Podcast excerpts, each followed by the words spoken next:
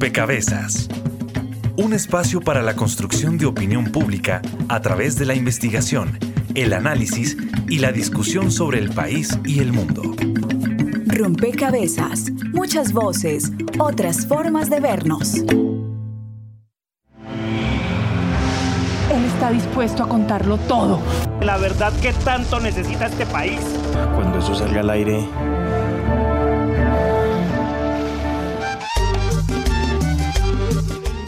las víctimas, está la salida de lo que estamos viviendo. Ustedes tienen en sus manos estas verdades que hemos oído, estas verdades brutales, destructoras de todos nosotros como seres humanos. No hay ningún testimonio de verdad que no tenga que ser oído, contrastado, porque hay muchos puntos de vista distintos. Necesitamos la verdad de ustedes de todos los lados para que esto sea posible. Hagámoslo, por favor, por la memoria de la gente que murió en esto.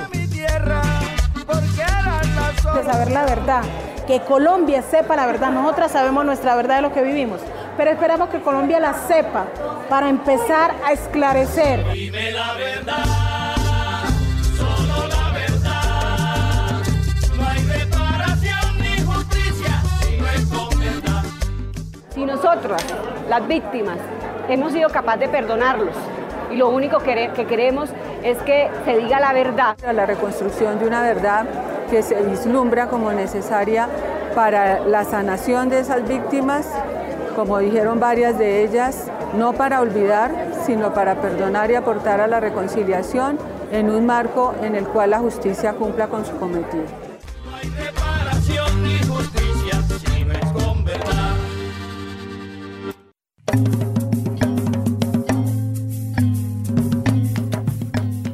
Saludo para todos los oyentes, para todas las personas que se conectan y sintonizan a esta hora Rompecabezas, muchas voces, otras formas de vernos. Y hoy el tema que ponemos sobre la mesa es la verdad. Son múltiples las definiciones que se encuentran cuando uno entra a Internet y busca verdad. Algunas tienen relación con descubrir, revelar, con sacar de la oscuridad, con sacar del olvido.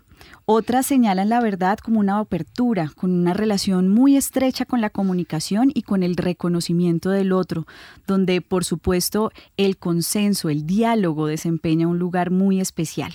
En Colombia, el debate alrededor de la verdad está abierto y está abierto muy fuertemente y cada vez más, eh, digamos, a partir de la firma de los acuerdos firmados entre el gobierno nacional y las FARC. Eh, esto puso el tema de la verdad, de la construcción de la verdad, eh, pues en boca de la opinión pública, medios de comunicación y la ciudadanía en general conversando sobre, bueno, ¿y para qué es esto? ¿Y esto eh, cómo se construye? ¿Cómo se elabora? ¿Y quiénes son los involucrados en esto?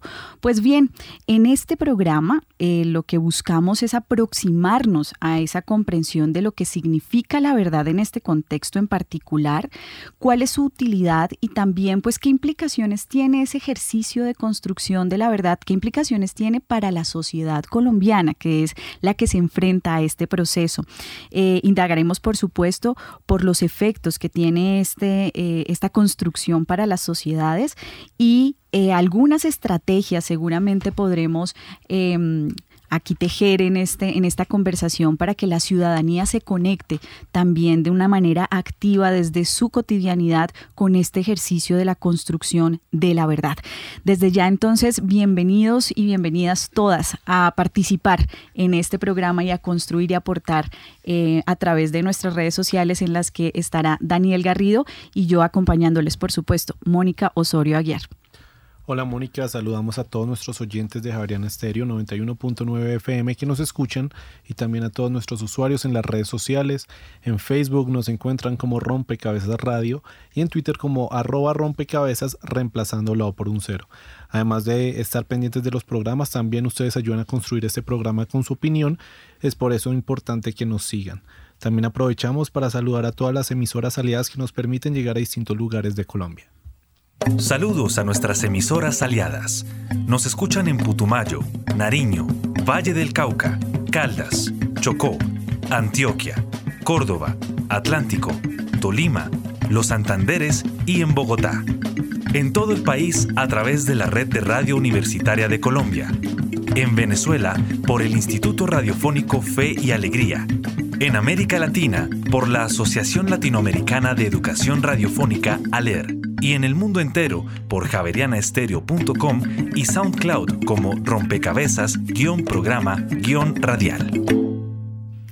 Y así como sus opiniones son importantes, son clave también las personas que nos acompañan en la mesa de trabajo y nos ayudan a construir cada rompecabezas. Hoy con un panel de lujo contamos em, con Petit Peré, historiador y presidente de la Asociación Brasilera de Historia Oral.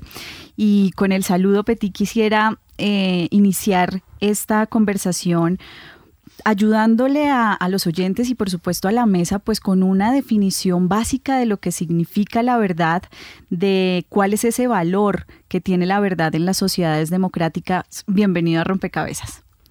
Muchas gracias por la invitación y también saludo a todos los oyentes, mujeres y hombres que nos están acompañando. Eh, el encuentro de, internacional de historia oral que hicimos estos días, hace mucha gente, porque cuando discutimos memoria, discutimos memoria individual, memoria colectiva, y discutimos también qué es lo que hacemos con las ciencias humanas y sociales. Entonces, hoy estamos en un momento de aquello que yo llamo así un poco posmoderno, que esa cosa de la verdad parece que todo es mentira. parece que todo es posverdad. Sí, es decir, que cada uno construye su verdad. Entonces, como si no hubieran verdades. Sabemos que esa objetividad, la subjetividad, es una cosa que nosotros tenemos que lidiar siempre, incluso, incluso cuando somos orientamos alumnos y alumnas. Pero para iniciar, es decir, la verdad es una cosa que nosotros tenemos que buscarla. ¿no? Entonces, yo decía en el encuentro de que hay verdades que son indiscutibles. Las causas de lo que provocaron esas verdades ¿no? es lo que nosotros tenemos que analizar, ver. ¿no? Entonces no sabemos, por ejemplo, aquí en Colombia, que mucha gente murió en estos, años de conflicto, armado, militar, parte del Estado, parte de las fuerzas paramilitares, los envolvidos con las mafias de la droga y también por la parte del sector de, de lucha armada, de las guerrillas. Entonces, decir, eso es una verdad. Es decir, estaba, estaba hoy, por ejemplo, en una actividad, una información de todos estos años fueron 67.353 alumnos y alumnas de Bogotá, de la Universidad Ensino, que murieron en todos estos años. Entonces, no sé si va a ser, son 353 o 390, pero sabemos que muchos, millares de personas murieron en ese conflicto. Entonces, esa es la verdad. Entonces, eso es un punto para iniciar. Bien, está con nosotros también eh, el profesor David Suárez de la Facultad de Ciencias Políticas y Relaciones Internacionales de aquí de la Universidad Javeriana, David. Em, y en este mismo sentido, para intentar construir un concepto de lo que significa la verdad, eh, ¿qué podría usted decir y también en, ese sentido o ese valor que tiene para las sociedades democráticas esa construcción de verdad? Eso. Eh, muchas gracias por la invitación y una y un agradecimiento a todos los oyentes que nos están escuchando en este momento porque es, muy importante el tema, eh, no solo por la coyuntura, sino también por todo lo que eh, históricamente significa hablar de, hablar de la verdad en un contexto como este en Colombia hoy día. Pues nada, yo, yo eh, soy filósofo y, y, desde luego hay una definición de, de, verdad que hay que echar mano de ella siempre que se hable de la verdad en primera instancia para poder después rebatirla, no, no para aceptarla. ¿no? Hay un concepto, ¿verdad? Es el clásico, este concepto aristotélico de que la verdad es la, eh, la coincidencia o la unidad entre nuestra representación y, y, la cosa. La cosa es lo que está fuera de la mente y la representación lo que tenemos, la idea que tenemos en la cabeza sobre esa cosa. Pero digamos que ese es un punto de partida importante porque nos permite a nosotros decirnos, eh, darnos eh, ese valor de la verdad que tú estabas preguntando inicialmente, pues la verdad es lo que nos permite a nosotros orientarnos en el mundo. Es decir, si la verdad es un conocimiento que nos permite orientar eh, a la persona, a los seres humanos, en sus acciones y en sus decisiones. Si yo no tengo una, si yo no sé, si ahí me dicen algo que no es verdad sobre lo que es el mundo, pues eh, probablemente mis decisiones van a ser muy diferentes así sé lo que es eh, lo que está frente a mí. Si a mí me dicen que hay delante de un abismo, yo no lo veo, pues yo puede ser que me paralice y no camine. Y si, pero si me dicen, no, allá a la vuelta de la esquina vas a encontrar el paraíso, pues yo voy corriendo hacia allá. ¿no? mis acciones y las decisiones que tomamos en la vida están eh, determinadas por el conocimiento que tenemos del mundo, ese conocimiento depende de eso que llamamos la verdad. Pero entonces vamos al punto más importante. Eh, digamos que eso puede ser, eso tiene una importancia enorme, si lo vemos también desde el punto de vista científico, las supersticiones, las creencias, las manipulaciones han estado articuladas siempre a formas de, oh, hay un filósofo muy querido de todos los sociólogos y demás, que es Michel Foucault, que decía que es los regímenes de verdad, ¿no? que son formas de órdenes de- de- del discurso que establecen lo que es, lo que es las reglas de, de lo que podemos pensar y decir sobre el mundo. Ahora bien, en lo social es mucho más complejo, en el mundo humano, porque en el mundo humano la verdad no es eso que está allá afuera, la verdad es aquello que construimos entre todos como significados para podernos, para poder compartir nuestros mundos distintos, lo que dijo el profesor hace un momento. Es decir, eh, nuestros mundos, nuestras perspectivas son distintas y nuestras aspiraciones en el mundo son distintas. Y eso puede generar unos conflictos enormes. Entonces ahí viene el punto muy interesante. la, eh, cuando hay concepciones muchas veces que no, no son, o visiones del mundo que no son compartidas por otros eh, y no pueden ser negociadas en un escenario democrático, lo que tú preguntabas, pues entonces la manera muchas veces a la que se recurre es al silenciamiento, que es a callar la otra visión. Y eso es quizás lo que, lo que pasa en, en situaciones de conflicto armado, que ahí me gustaría eh, con, con esta introducción, introducir perdón, a Jenny Ortiz, ella es coordinadora del equipo de interculturalidad de la línea Territorio, Interculturalidad y Movilización del CINEP, Programa por la Paz, Jenny. Y justamente con esta idea del silenciamiento en, en contextos de conflicto armado, em, ¿cuál es el juego de la verdad? Digamos, ¿cómo juega la verdad en ese, en ese contexto para ir un poco tejiendo y, aproximándonos a saber qué ha pasado con la verdad en, el, en estos años de conflicto armado en nuestro país? Bienvenida Rompecabezas. Gracias, Mónica. Bienvenida y, pues agradecemos a todos los oyentes que nos estén ahora acompañando. Bueno, tu pregunta eh, es bien interesante porque pues desde los territorios y desde los escenarios de conflicto decimos queremos la verdad verdadera. Las víctimas del conflicto armado y de otros crímenes de derechos humanos, crímenes de lesa humanidad, han dicho siempre la verdad sobre lo ocurrido o al menos su verdad desde el ejercicio, la interpretación, desde los significados, desde su propia experiencia vital. Eh, lo que no se comprende dentro de estos hechos de verdad, una masacre, una desaparición, un hecho de tortura, etcétera, son los motivos. ¿Por qué lo hicieron?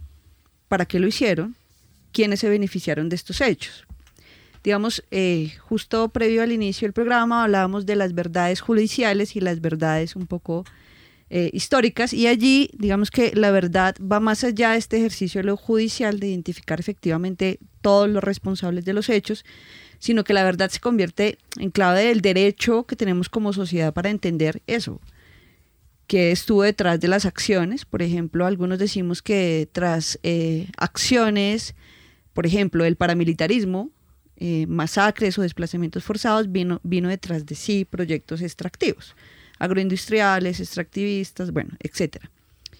Eh, un segundo escenario que a mí me parece también importante de cómo se pone en juego la verdad en las regiones y en los territorios está acompañado con el silencio.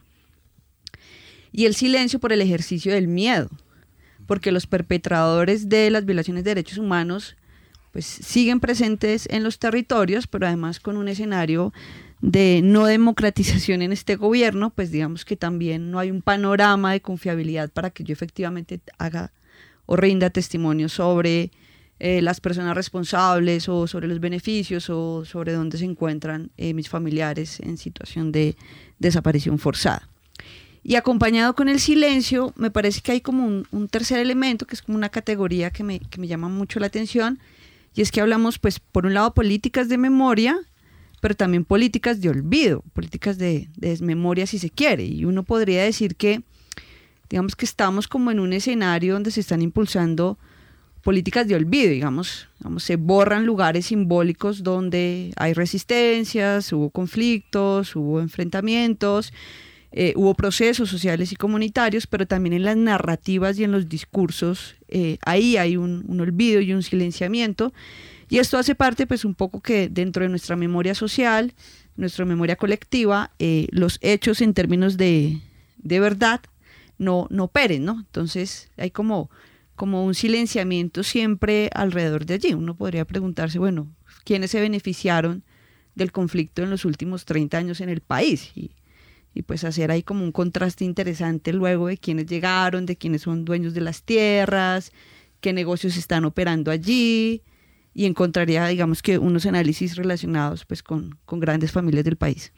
Bueno, pues aparecen en su análisis otras categorías que son y que juegan y dialogan con, con, el tema de la verdad, que son el silencio y el olvido en el marco, digamos, del conflicto armado.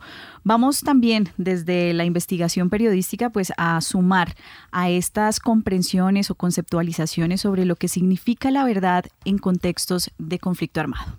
¿Qué es la verdad? Desde su etimología, el significado del concepto verdad varía según la lengua de estudio. En griego significa lo que no está oculto. Desde latín aplica el rigor de lo exacto. En hebreo significa confianza. En el idioma árabe, verdad implica ser sincero. Verdad es un concepto que se ha estudiado desde distintas disciplinas. Carlos Enrique Angarita, desde la perspectiva de la teología política, nos cuenta. Yo entiendo la verdad en sentido general como una construcción que hace una comunidad en torno a una realidad determinada. Esa construcción es una afirmación de realidad que le permite a quienes hacen esas afirmaciones de realidad un cierto nivel de cohesión, de identidad y de posicionamiento en el mundo. En el contexto en el que yo me muevo sería específicamente la Iglesia Católica. Vanessa Suelt-Koch, profesora de Derecho Constitucional de la Facultad de Ciencias Jurídicas, afirma. El concepto de verdad es establecer las responsabilidades en el marco del conflicto armado que llevaron a la existencia del conflicto armado, las razones históricas, políticas, sociales, pero también las responsabilidades que existen en los diferentes actores, pero también otros actores que no hemos reconocido para saber por qué hubo esas violaciones de derechos humanos masivas en Colombia, desplazamiento forzado, masacres, entender el por qué y dar cuenta de esas responsabilidades. Roberto Solarte define verdad desde la filosofía. La verdad sí es esa adecuación de la mente o las ideas o los conceptos a la realidad mediada por una cantidad de procesos bastante complejos. Hoy en día nosotros decimos que la verdad tiene que ver con las discusiones públicas, los debates eh, sociales, las comprensiones que tiene la gente y también con existencia crítica de, de no creer que lo que la gente opina o lo que la gente lee, por ejemplo, en los medios, en las redes sociales es inmediatamente verdad, sino que eso tiene una instancia reflexiva bastante más fuerte. Edgar Antonio López, con formación en teología, filosofía e historia, nos dijo. Por una parte se habla de la verdad desde un punto de vista dogmático, como la verdad revelada, que para los cristianos es que Dios se ha revelado a través de la historia y de manera plena en Jesús, pero hay otra verdad que tiene que ver con la constatación en el ámbito investigativo la pretensión de contribuir con la construcción de una verdad que sea por consenso y se privilegia el aporte que pueden hacer a esa construcción de la verdad las personas que han sido históricamente excluidas, comunidades que han sido víctimas de desplazamiento forzado, de masacres, grupos sociales que han sido marginados por estructuras políticas, económicas, sociales, culturales. La verdad es un objeto de estudio que se puede abordar desde distintos campos del conocimiento y su significado varía según determinado contexto histórico, geográfico, político y sociocultural. Una nota realizada por Lina María López para Rompecabezas. Bien, allí estaban otras voces que también nos aproximaban a conceptos o a, ideas sobre la verdad. Que, que, se, que se conectan con lo que ustedes venían diciendo y sobre todo con esto de eh, colectivamente cómo construir una, una verdad, ¿no? Y cómo esto realmente puede, eh, de alguna forma eh, facilitar o ayudar a la cohesión y, quizás a darle voz o prioridad a ciertas versiones que no han sido quizás relevantes o relevadas en, la historia.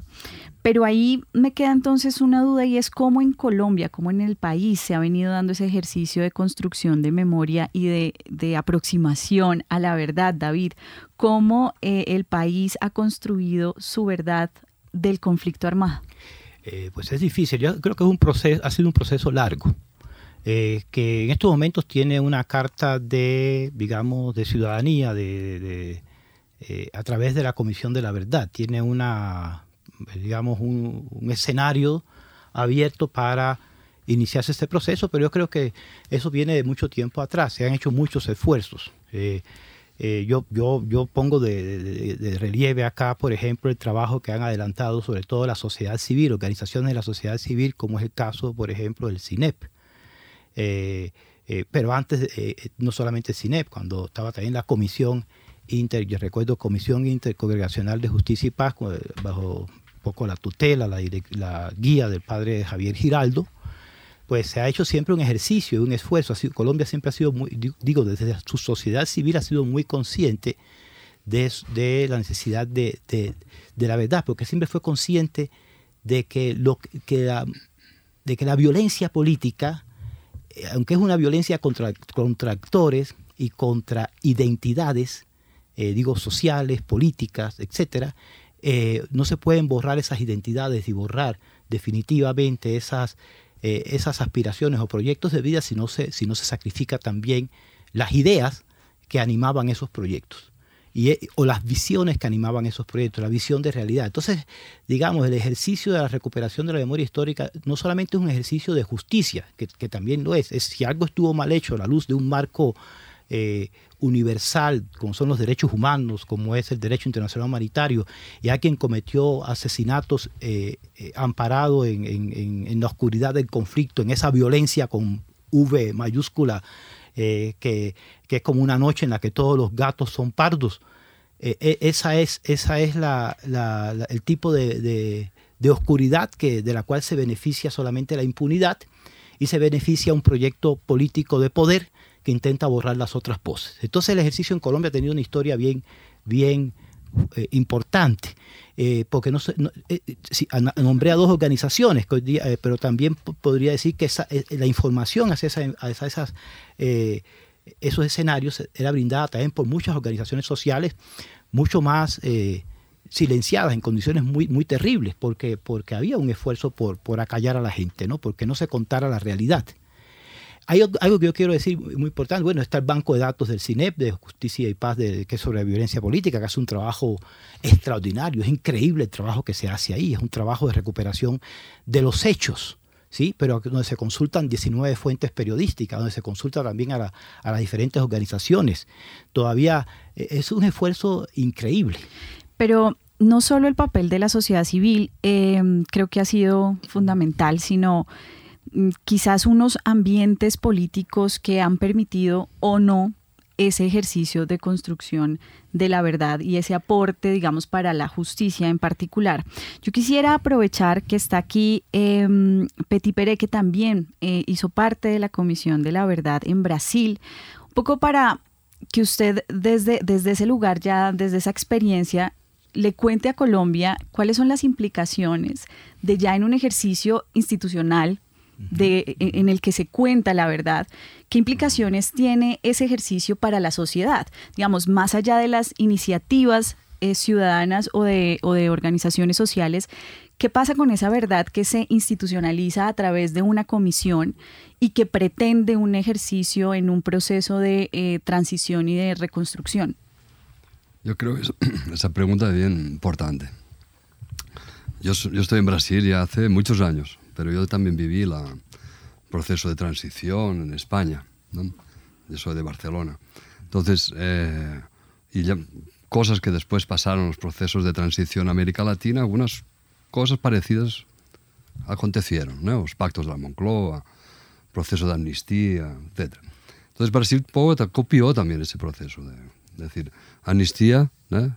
para todo el mundo, supuestamente no delitos que fuesen de sangre, delitos de papel o Estado, Fuerzas Armadas, es decir, que atentaran a la vida de las personas, eso no entraba en ese proceso. Pero de hecho en la práctica se, se dejó pasar. ¿no? Entonces la Comisión de la Verdad tenía un objetivo, es decir, eh, y eso es una cosa que nos, cuando discutimos sobre la verdad, ¿qué es verdad? Es decir, no, te, no podemos tener verdades desde un punto de vista político, filosófico ideológico. No podemos tener verdad sobre eso. Podemos tener verdad de que hubo ¿eh? ataque a los derechos humanos, es decir, hubo violaciones de derechos humanos, hubo muertes, hubo expulsión de millares y millares de personas, etc. Lo que pasó en Brasil, es decir, eh, resumiendo, es decir, porque al final, decía el otro día también, ¿no? explicaba un poco eso, es decir, la Comisión de la Verdad dictaminó 27 recomendaciones para el Estado, especialmente, pero también la sociedad civil asumir, de las cuales, de, de hecho, el Estado solo ha asumido de momento 7. ¿no? Nos quedan 22. ¿no? Pero ¿cuál es el objetivo principal? No era discutir si hubo o no hubo dictadura, no sé cuánto, ¿no? sino decir, uno de los objetivos era saber las personas que habían fallecido, inclusive los que están desaparecidos hasta ahora. Entonces, decir, uno de los objetivos principales de la Comisión de la Verdad, ¿qué pasó con las personas que fueron muertas? ¿no? Que fueron muertas, de hecho, todas por, el, por la máquina del Estado en Brasil y que están continuando sus cuerpos desaparecidos. Y eso no se ha conseguido. Nosotros tenemos un problema con esa verdad, de la Comisión de la Verdad, porque, a, por ejemplo, buena parte de las instituciones del Estado, ¿no? durante la dictadura y después, se negaron a entregar la documentación necesaria para saber dónde, qué había pasado.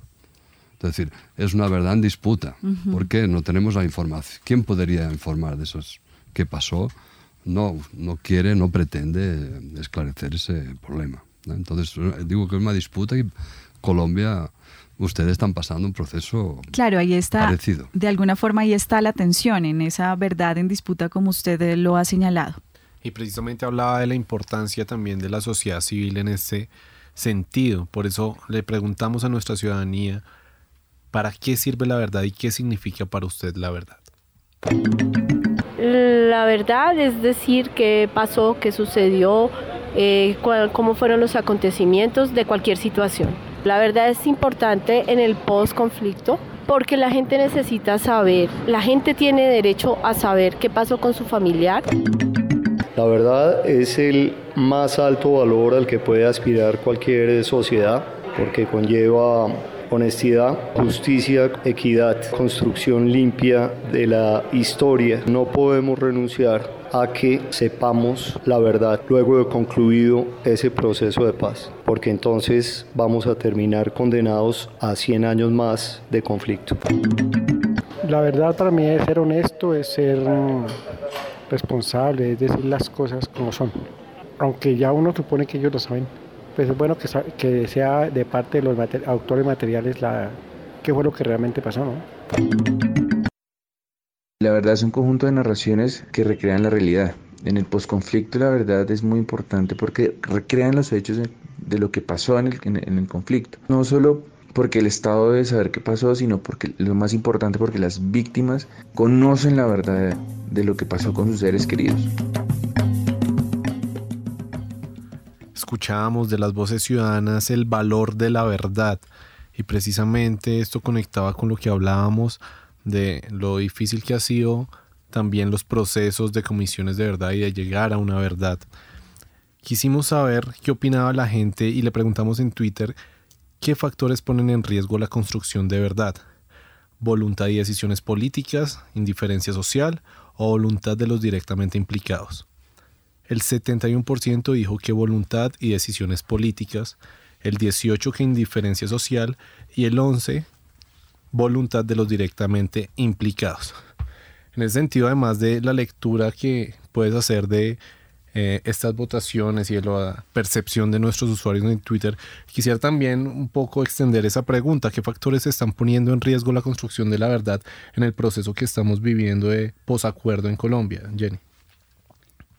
Bueno, estaba pensando un poco como, como en lo que mencionaban en, en, las cápsulas, ¿no? Entonces, uno podría pensar en una verdad comisionada, en una verdad verdadera, una verdad en términos de hechos, etc.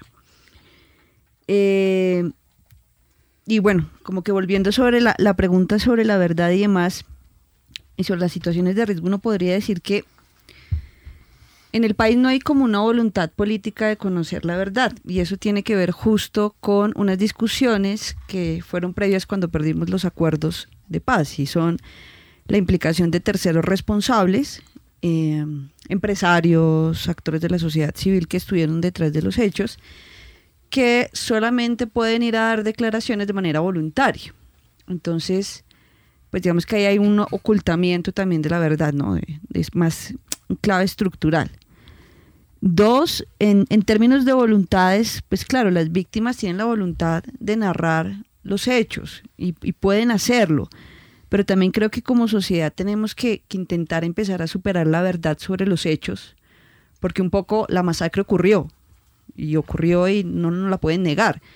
Pero si tú piensas más en un clave más estructural y más a mediano plazo, pues eso te permite comprender algunos fenómenos estructurales de, por qué ocurrió la masacre y, y, digamos cuál era la verdad detrás de estos hechos que, que he venido pues insistiendo. Y un tercer elemento en términos de voluntad, bueno, y que hace parte como del trabajo que vengo haciendo desde Cinema hace un par de años, es pues también qué actores tienen la posibilidad de narrar esa verdad. Estoy pensando en pueblos indígenas, por ejemplo, en la ruralidad dispersa, Putumayo, Baupés, Bichada, no sé si, si, si tienen la posibilidad de narrar, pero además si son escuchados por otros y por otras. Y estoy hablando, por ejemplo, de otros pueblos como el caso Huigua en la Sierra Nevada de Santa Marta, con comunidades pues, que fueron, eh, literalmente desaparecieron en complicidad entre paramilitarismo, ejército, etcétera, pero cuyos testimonios están en, en Damana, por ejemplo, en lengua propia. Entonces tienen una verdad que no ha sido escuchada por los otros porque no hay una interpretación en términos de sociedad. Entonces, eh, bueno, ¿y a quién también le beneficia no contar estas verdades y, de qué manera? Claro, ahí hay un ejercicio, digamos, de um, comprender la diversidad y de alguna forma también buscar mecanismos de inclusión de esas versiones que están por supuesto, vistas desde otras cosmovisiones, desde otros universos, ¿no? Y ahí hay un reto seguramente, y usted nos aproxima justamente a ese escenario de identificar desafíos o retos para la construcción de la verdad, Jenny. Y, y en ese sentido quisiera eh, preguntarle a David también, ¿cuáles son esos desafíos que usted identifica? Eh, que, pueden ser desafíos eh, en este ejercicio, en este ejercicio de construcción histórica que usted nos decía, pero también en el momento coyuntural que estamos viviendo. ¿Cuáles son esos, eh, esos retos que, David identifica? Claro, eh, para mí el reto más, más importante de estos momentos es destronar un tipo de verdad o que lo que llamamos historia oficial. De hecho, una película que a mí me gusta mucho, ya de, de, muchos años atrás, décadas atrás, que es Historia Oficial Argentina, donde se da este debate. ¿no? Sí, es decir, eh, vuelvo al mismo tiempo, la violencia política, sea en un contexto de conflicto armado, sea un contexto de, de represión política, eh, como una dictadura, y estamos hablando de un contexto transi transicional, de justicia transicional que trata de lidiar con ese pasado, lo, lo que se trató de imponer la violencia política tiene el sentido de borrar ciertas voces, ciertas identidades. Insisto mucho en esa idea, porque entonces lo que se trata es recuperar a través de, la, de esa verdad negada, de esos hechos, lo que se trata de recuperar es ese proyecto político que no pudo ser. Yo creo que eh, llamo la atención sobre esa película eh, Historia Oficial porque es eh, el caso, el ejemplo de las madres de Plaza de Mayo es, es eso. Las madres de Plaza de Mayo, ¿quiénes fueron? Unas, eh, en su historia, en su devenir. Sencillamente unas amas de casa, unas mujeres, que salieron a buscar a sus hijos desaparecidos, a preguntarle a las, instituciones dónde estaban. Cuando encontraron que esas instituciones los negaban, porque la desaparición forzada es, la, es el paradigma más exacto de lo que es la, el propósito de la, eh, de la lucha, de la pugna por la verdad. Es a alguien que le niegan dónde está, eh, su paradero, su identidad. Eh, nadie se responsabiliza por, por su detención y sencillamente se lo borra de la existencia. No existió, no está no fue. Y entonces el, otro, el que sale a buscar a esa persona, es el que carga incluso hasta con un, estigma social. Eh, está loco o está haciendo algo que es absurdo o no se entiende. Entonces yo creo que las, las, las, madres de Plaza de Mayo, primero madres, después abuelas de, Plaza de Mayo, simbólicamente eh, hicieron lo más importante, que es la desprivatización de la memoria la desprivatización de una verdad, porque cuando uno, la violencia política lo que hace es que el, el que sufre la violencia no pueda, la verdad es siempre pública, Porque la verdad hace parte del lenguaje, hace parte de la comunicación, hace parte del mundo que construimos en común.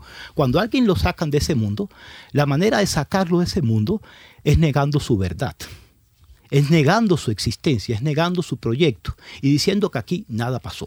Y la, más, y la manera más eficaz de borrar esa historia es, eh, hay un autor, Michael Tausig, decía claramente que cuando se hace una violencia, se comete violencia, atrocidades contra alguien, la persona y, y la persona lo que vive es tan traumático, ese, ese, trauma es tan grande y no lo puede comunicar que se convierte en como una pesadilla. La persona vive en, un, en una especie de, eh, de in-between entre la realidad y la fantasía, entre lo onírico y lo, y lo real. Y ese era lo más grave. Ya hablaba David precisamente de la verdad oficial, de esa privatización de la memoria y de la verdad. Preguntamos a nuestros usuarios en Facebook, ¿crees que la verdad oficial representa la verdad de las víctimas, sí o no? Tan solo el 8% dijo que sí, 92% opinó que no. Me gustaría preguntarle a Petty por qué puede haber esta percepción sobre la verdad oficial y cuál es precisamente esa verdad oficial que está instalándose públicamente en la memoria colectiva. Bueno, siempre la, la verdad oficial. Yo digo siempre a mis alumnos y alumnas que eso de la, de la historia oficial también tengo algún cuidados, porque ahí depende del, del régimen. La historia oficial va a ir cambiando, puede cambiar. Bueno, tenemos un régimen, un poder, un sector que domina máquina del Estado por muchas décadas. Puede ser diferente. Pero bueno, es decir, eh, estoy hablando de históricamente, ¿eh? a largo plazo. Por la, el largo conflicto que ha tenido Colombia, es decir, siempre ha habido una, una, una verdad oficial, es decir, de un Estado contra otras fuerzas, ¿eh? la lucha armada, guerrillas, ¿eh? como cada uno quiera decir. Entonces, existe esa verdad oficial que está alimentada por unos intereses, que es la, la radio, la prensa, la televisión, los empresarios, los intereses internacionales. Es decir, hay un juego de disputa. Es decir, cuando nosotros discutimos, por ejemplo, el concepto de memoria colectiva, eso es una cosa parecida. Es decir, ¿qué cosas uh, la mayor parte de la sociedad eh, entiende o define? ¿no? Entonces, una de las opiniones es quién es el, el bueno o el malo. Entonces, en los conflictos políticos no hay buenos ni malos, en un sentido, a veces, un conflicto es un conflicto. Hay muertes, hay guerra. ¿no? Es decir, la verdad de todo eso. Es decir, ¿qué, qué interesa a una sociedad, como hablaba el profesor también? Es una visión de mundo. Es decir, nosotros no vamos a llegar, no vamos a llegar ni aquí en España de, los, de toda la guerra civil, todavía hay gente desaparecida desde la guerra civil española, ni en todos los conflictos que hubo en América Latina, saber exactamente todo pero es el proyecto de búsqueda de la verdad. De hecho, es colocar a cada, a cada uno en su lugar. Es decir, esa es la voluntad de conseguir esa verdad y avanzar para esa verdad y reparar, que es el objetivo principal. Es decir, a las víctimas, eso es la, la, la búsqueda de esas verdades parciales. Pues yo decía en inicio, que tienen verdades que son indiscutibles. ¿no? Y solo un detalle, estos días en Brasil, el presidente Bolsonaro negaba que, había en Brasil una dictadura. ¿No? Entonces, por ejemplo, hay que limpiar todos los libros didácticos que hablan que Brasil hubo una dictadura. Entonces, decir, la verdad oficial se pasó, ellos, el Bolsonaro dice, nosotros los militares, el militar, ¿no? Nosotros militares perdemos la batalla de la memoria. Es decir, es una cosa diferente. Es decir, la memoria queremos construir una nueva versión. Entonces vamos a limpiar lo que ese proceso democrático nos dio de criticar a la dictadura y abrir un proceso democrático. ¿eh? Bien, en rompecabezas va, van quedando algunas fichas puestas eh, que quizás ayudan a aclarar esta aproximación hacia la construcción de la verdad histórica en el marco, digamos, del, del conflicto armado colombiano. Una es que existe esa necesidad de desprivatizar la, la, verdad y de hacerla pública y de que efectivamente entonces toda la ciudadanía eh, haga parte de este ejercicio de construcción y por supuesto eh, que hay unos hechos que son innegables y sobre esos hechos es que hay que hacer el ejercicio de construcción de la verdad. Vamos a hacer una pausa, pero regresamos a rompecabezas porque la verdad está en construcción. Están escuchando Javeriana Estéreo, sin fronteras. Escucha conversación. Entiende tiempo de bolero. César Pagano, tradicional programa, es puro sentimiento. Disfrútelo a través de los 91.9 FM de Javerian Estéreo todos los domingos a las 8 de la noche y los miércoles a las 7. El Bolero, el desfile de la caravana sentimental, según afirmó Carlos Fuentes.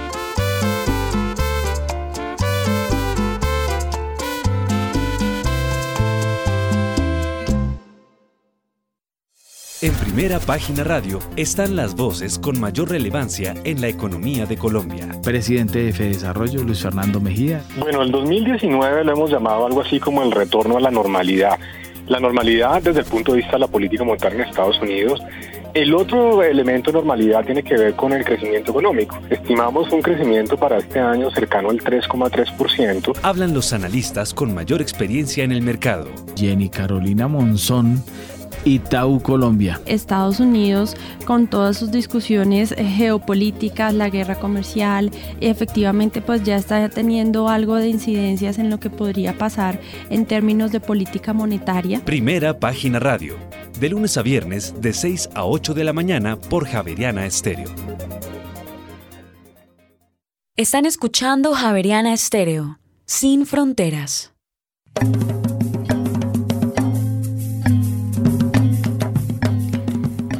Estamos en Rompecabezas, construyendo este programa alrededor de la verdad, la verdad que está en disputa, como ya lo señalaba eh, Petit Pérez en una de sus intervenciones, pero también la verdad que, que ha sido silenciada y que en algunos escenarios mm, olvidada, como también lo señaló Jenny Ortiz, que también nos acompaña en la mesa. Una verdad que, eh, por supuesto, está en juego en este contexto en el que al que nos enfrentamos eh, luego de las negociaciones entre el gobierno y las FARC y que será un proceso largo eh, que por lo menos también eh, nos deja esta conversación y es que es, una, es un ejercicio también que no termina que no termina con, con las instituciones creadas para ello, que no termina, sino que digamos, perdura como las abuelas o madres de la plaza de la Plaza de Mayo, ¿verdad? Es un ejercicio que continúa em, y ahí estamos en este momento en rompecabezas. Em, me gustaría retomar em, quizás una de las últimas intervenciones en la que se estaba señalando justamente cómo hay ciertas, eh, cierta verdad que se intenta institucionalizar, que se intenta borrar eh, con los discursos, digamos, de tomadores de decisión o de quienes estén en, el poder, pero que eh, pues al final el hecho existe, ¿verdad? El hecho ocurre y se ponía el ejemplo de Bolsonaro en Brasil, en el que se está haciendo un ejercicio tratando de negar una dictadura que existió y, ahí me pregunto entonces quién tiene la responsabilidad pues, de salvaguardar eh, ese ejercicio de construcción de verdad en los escenarios de posconflicto. Digamos, en este momento Colombia se está enfrentando a ello. Em, el Centro Nacional, de Memoria Histórica también ha venido haciendo ese ejercicio durante varios años. Eh, ¿Quién salvaguarda? ¿De quién es la responsabilidad, David? Pues yo considero que esta responsabilidad no es exclusivamente del Estado. Desde luego el Estado tiene que, hacerlo porque el Estado es la, es, la institucionalidad que de alguna manera eh, protege a todos ¿sí? y vela por la salvaguarda de todos y todas a futuro. ¿sí? Y, pero, pero es un deber también de la sociedad eh, civil y es una, una, diría en este sentido, una responsabilidad también de los ciudadanos, pero yo diría una responsabilidad no, no jurídica, como la que recae sobre el Estado, sino ética, moral. ¿Por qué razón? Porque eh, aquí, aquí se señalaba como una de las causas en la encuesta que ustedes realizaron, que decían que era uno de los, de los factores que contribuía a que no que impedía la, la- la construcción de la verdad en el país era la indiferencia. La indiferencia La social. indiferencia Ajá. social. Esa es la indiferencia, es una actitud de descargue moral frente a una responsabilidad que todos los ciudadanos tenemos histórica. La tenemos histórica, ¿por qué? Porque la tenemos frente a nuestro futuro. Cuando se silencia y cuando se niega eh, la verdad de estos hechos, no solamente se está tratando de buscar impunidad. Vea, la prueba es que de pronto todos los que estuvieron en la dictadura de, de- de Brasil, muchos de ellos están muertos ya. Sí, ya ninguno de ellos va a ir a una cárcel, ninguno de ellos va a pagar nada porque ya eh, muchos de los nazis que cometieron asesinatos, obviamente la mayoría o el 99% ya murieron.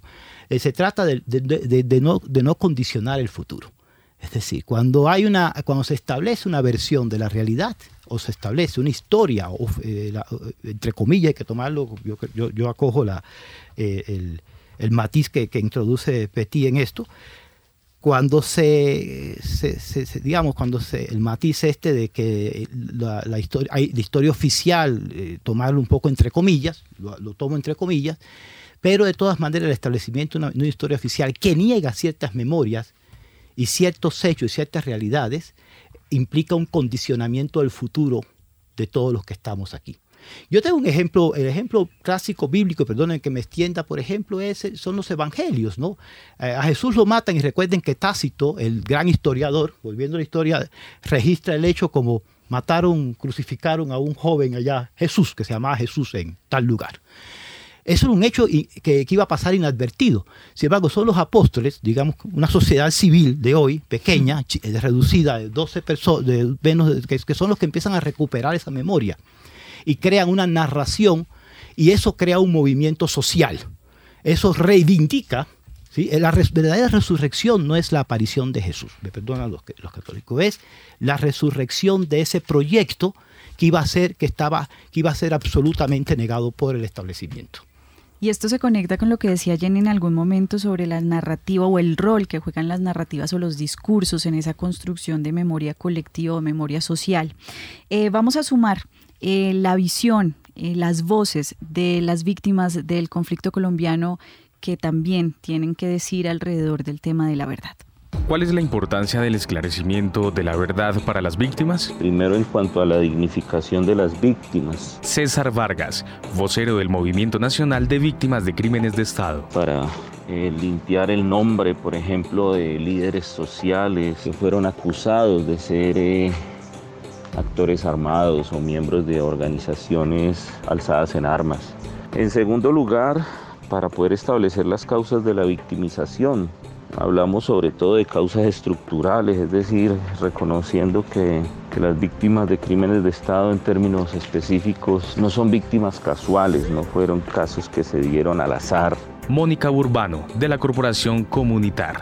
Y la verdad aquí aparece como la posibilidad de integrar estas partes que están fragmentadas y la verdad aparece como parte de un proceso de, de reparación personal. También decir mi verdad y lo que viví se constituye en, en una posibilidad de aportar también a ese proceso de, de reparación para los otros, para las otras y para todo un país. Alejandra Castillo, subdirectora del Centro de Acción Legal en Derechos Humanos de Guatemala. Creo que el saber el, el qué fue lo que pasó, por qué sucedió, qué implicó y a quiénes afectó, eso es muy importante. Y el problema es que no hay una voluntad política de parte de los estados para conocer esa verdad, porque eso debe de ser algo que los estados deben de promover. Entonces creo que la verdad es algo fundamental para que un país pueda reconciliarse. Y principalmente la verdad de dónde están los y las desaparecidas. Luz Marina H., compañera de Eduardo Lofsner, víctima de desaparición. Para nosotros es importante que el país conozca la verdad, pero no una verdad parcial, sino una verdad total. Que quienes firmaron el acuerdo de paz digan la verdad, que están involucrados a decirle la verdad a la sociedad colombiana y al mundo entero, tanto la gente que estuvo en las FARC como el Estado colombiano que se compone de sus Fuerzas Armadas Informa para Rompecabezas Juan Sebastián Ortiz. escuchamos lo que significa la verdad para las víctimas y estamos en un escenario de posacuerdo en el que la verdad juega un rol fundamental, de hecho es uno de los mecanismos, la Comisión de la Verdad. En ese sentido quisiera preguntarle a Jenny cuál es la relación entre verdad y paz, cómo es necesaria o no la verdad para llegar a un proceso de paz. Eh, bueno, pues en una de las clápsulas decía como que se necesita la verdad para hacer un proceso de sanación y de reconciliación. Eh, digamos que como parte de la construcción y de las apuestas de paz que, hacemos desde los territorios, eh, pues sí, como la sociedad colombiana, la sociedad civil, es importante conocer la verdad para conocer, pues no solamente los responsables, sino incluso para tener ex explicaciones muy subjetivas, ¿no? Porque pues poco lo que decía Halbach sobre el, el, trauma y el duelo. Yo necesito conocer la verdad, entender lo que ha sucedido para hacer también un proceso de, sanación interna y ahí sí poder reconciliarme con el otro, con la otra. Desde las víctimas, eh, digamos que el, conocer la verdad permite no solamente hacer una sanación individual, sino también una sanación colectiva. ¿Cierto? Y al hacer una sanación colectiva implica que yo ya puedo sentarme a conversar con usted sin estar presumiendo que usted me va a mentir y que me va a engañar cuando lo tenga de frente, sino que de alguna manera hay como volver al voto de la confianza sobre el otro y eso también implica el restablecimiento de otro tipo de lazos eh, solidarios, fraternos, pero también de enemistad, porque pues a veces creemos como que la paz solo paz en positivo, ¿no? Entonces estamos en un posacuerdo y ahora todo es paz y todos somos amigos y no van a pasar contradicciones sociales y no es cierto digamos que parte de, este proceso de verdad es decir, bueno, pues aquí hay una contradicción social entre ambos sujetos, pero pues puedo reconocerte y sé que un poco puedo confiar, al menos en la palabra que tú me estás diciendo frente a una preocupación o un hecho doloroso. Y un segundo elemento es que yo solo puedo hacer sanación, digamos, eh, espiritual, dirían los pueblos indígenas, por ejemplo, cuando yo logro comprender lo que ha ocurrido no solo en mi experiencia subjetiva, ¿cierto? Sino también en mi experiencia comunitaria y en mi experiencia territorial. Porque digamos que la sanación, dirían, eh, los pueblos no va solo por los individuos o los sujetos, sino también son sanaciones eh, territoriales. Y en la medida en que hagamos esto, pues es posible pensarnos una paz también desde lo territorial, entendiendo la complejidad que tiene pues en un país como Colombia con múltiples territorialidades, afectaciones diversas, actores, etcétera. En esa línea y en estos pocos minutos que nos quedan, quisiera invitarles a, a dejar un mensaje porque no solamente para las víctimas eh, o para las organizaciones, sino para la sociedad colombiana el ejercicio de construcción de verdad debe cobrar un sentido y un significado para una sanación como sociedad. Y quisiera que en estos últimos minutos pudiéramos dejar ese mensaje eh, a, la, a, la, audiencia en el sentido de cu cuál es el valor ya social de, de, de construir la verdad y, y, cómo también yo desde la cotidianidad puedo hacer algo por esa construcción petit. Sí, bueno, Jenny estaba hablando, creo que de esa misma opinión. Es decir, la paz es un proyecto político y la verdad también. Es decir, es una búsqueda, ¿no?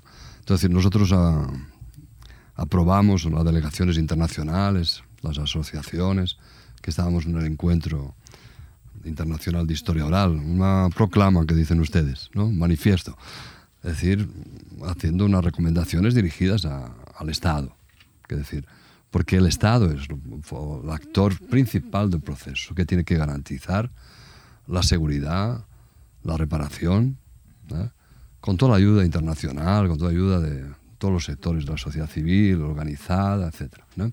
Entonces, eso es, yo creo que es el llamamiento más importante. Trabajar es la paz en un proyecto político.